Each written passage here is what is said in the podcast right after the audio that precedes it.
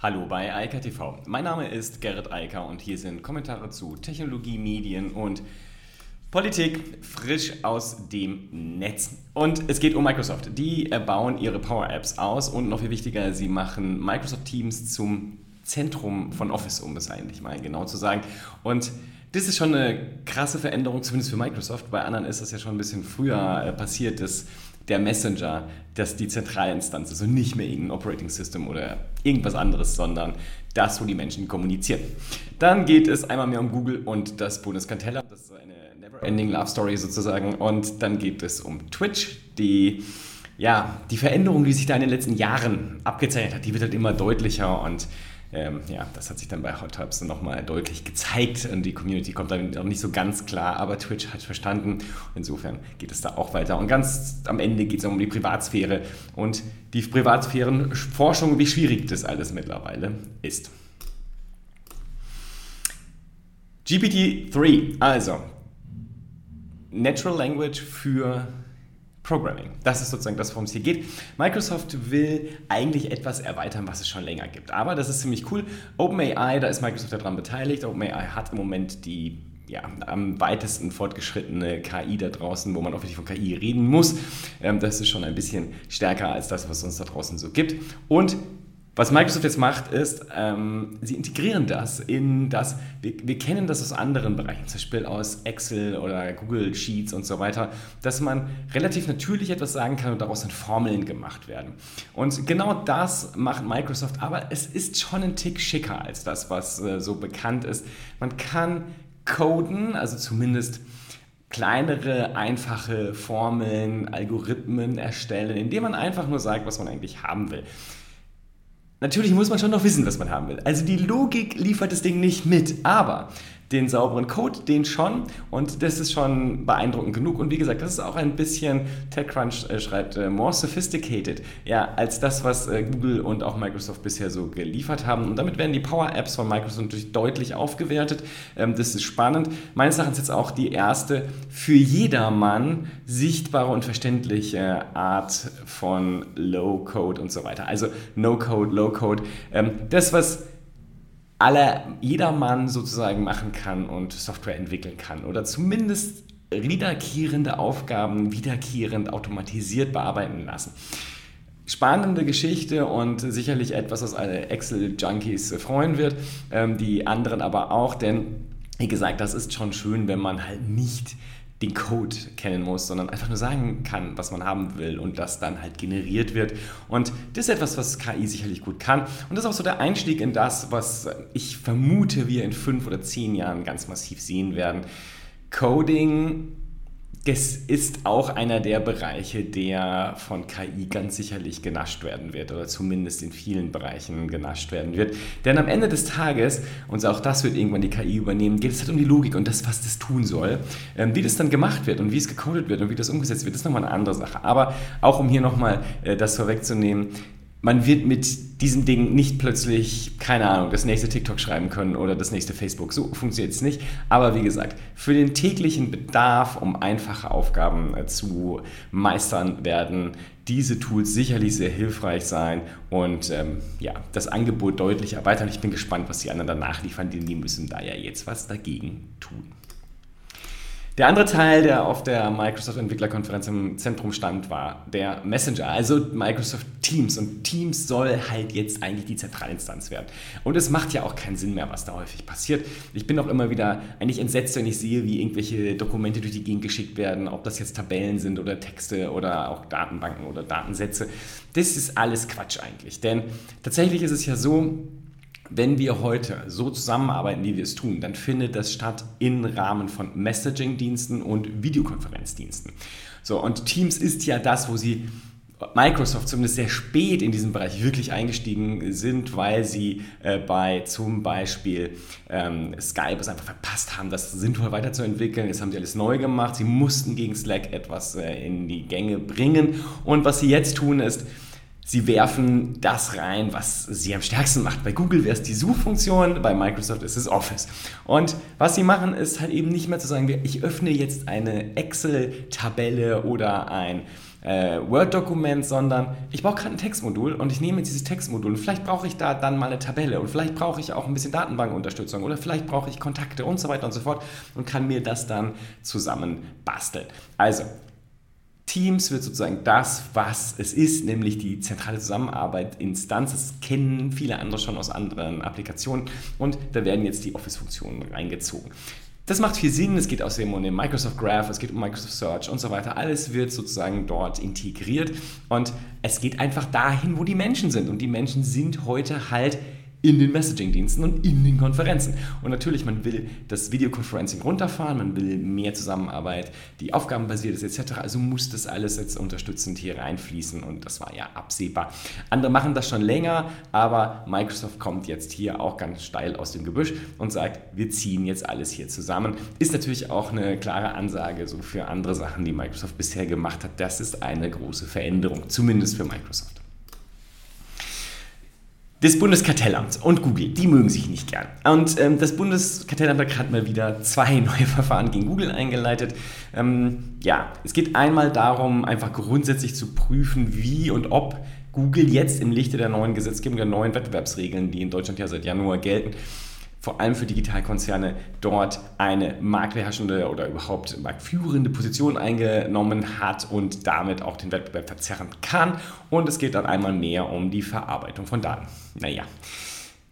Worum auch sonst. Also, das Thema wird auch nicht weggehen und ich glaube, wir werden dann noch viel sehen. Google hat gesagt, ja, wir arbeiten gerne mit dem Bundeskartellamt zusammen kann mir ungefähr vorstellen, wie äh, unterhaltsam die das finden, aber müssen sie natürlich auch, haben sie gar keine Wahl. Deutschland ist halt ein großer Markt, da muss man sich drum kümmern, außerdem hängt es in der EU auch weit oben. Also haben sie keine Chance und sie müssen das jetzt mal hinbekommen. Ich glaube auch, dass hier im Bereich des Wettbewerbsrechts eigentlich die größten Hebel sind, um äh, die großen Internetkonzerne tatsächlich sinnvoll zu steuern. Das wäre dann der zweite Hebel, das sind die Steuern. Aber anderes Thema. Jedenfalls ähm, schön, dass das Bundeskartellamt hier schaut. Nicht so schön für Google, aber ich glaube, die werden damit schon irgendwie klarkommen.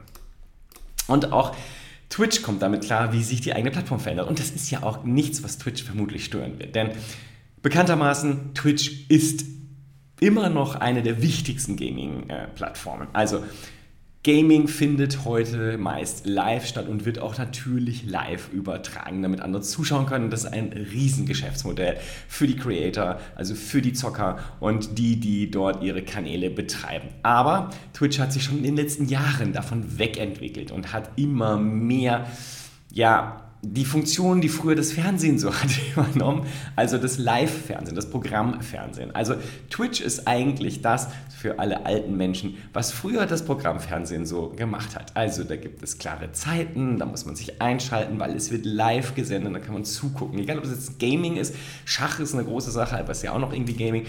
Aber eine der größten Sachen, die auf Twitch läuft, ist Just Chatting. Also da babbeln Leute einfach miteinander, alleine über irgendwelche Themen und über eine große Vielzahl von Themen.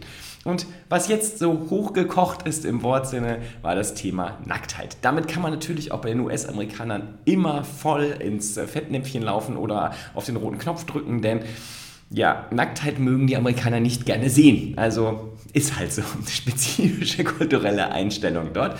Und jetzt gab es halt immer mehr Streamerinnen, die sich dann halt nicht nackt natürlich, sondern im Bikini in einem Hot Tub dort haben beim Chatten filmen lassen oder sich dort halt äh, live gestreamt haben. Und das kam man nicht gut an in der Gamer-Community. Also ich will es jetzt gar nicht weiter ausdiskutieren, aber schön ist, man hat dafür jetzt eine spezifische Kategorie eingeführt und das, äh, man äh, heißt das natürlich auch willkommen. Was heißt es auf der anderen Seite? Das soziale Netzwerk Twitch ist einfach viel größer geworden in den letzten Jahren und das ist auch keine spontane Entwicklung, sondern wer sich ein bisschen damit beschäftigt hat, der weiß, dass das eine über Jahre andauernde Entwicklung war, weg vom Gaming hin in viele andere Bereiche. Es gibt sehr viele sehr erfolgreiche Kanäle, die mit Gaming nichts zu tun haben und das ist natürlich auch etwas, was Amazon dort forciert, denn Amazon ist halt, hat Twitch ja nicht nur gekauft wegen der Gaming-Community, sondern auch wegen der Livestreaming-Geschichte, denn man wusste, dass Livestreaming halt viel, viel wichtiger ist. Etwas, was zum Beispiel YouTube hier zwar auch macht, ich mache ja gerade hier Livestreaming auf YouTube, aber das ist halt gar nicht richtig gefeatured dort. Und das ist halt ein Riesenunterschied im Verhältnis zu Twitch immer noch. Und der Punkt und Fakt ist halt, man will natürlich auch mehr und viel breitere Themen ansprechen, weil man damit natürlich auch viel besser monetarisieren kann.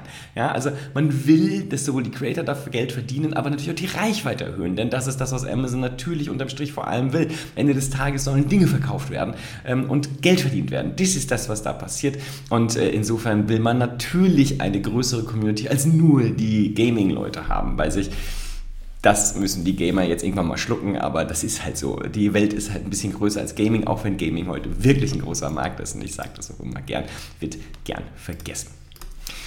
Letztes Thema Privatsphäre. Genauer gesagt Privatsphärenforschung. Das ist schon ganz spannend. Und ähm, das Problem, was dort auf der G angesprochen wurde, ist einfach, es wird nicht besser. Also, in einer Welt, in der immer mehr Dinge digital sind und damit immer mehr Dinge gemessen und ähm, gespeichert werden können, da wird es für die Privatsphäre eng. Und wenn dann dazu kommt, dass sich die Nutzer halt auch nicht besonders klug anstellen, dann hat man eine Gemengelage, in der natürlich unglaublich gute, fokussierte Profile über Menschen angelegt werden. Das ist so.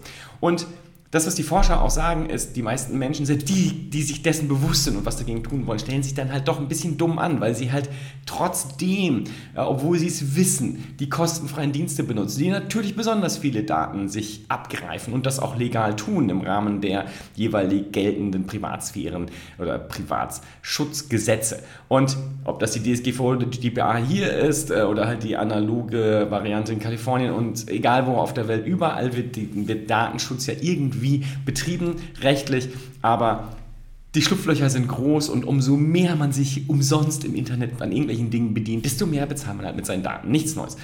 Daneben gibt es aber auch so wichtige Dienste, wie zum Beispiel E-Mail, wo ich das nicht verstehe, weil da könnte man halt problemlos äh, mit wenigen Euros äh, sich zumindest mal eine vernünftige E-Mail-Struktur schaffen, in der die E-Mails gesichert und äh, sinnvoll verschlüsselt abgelegt werden. Proton-Mail.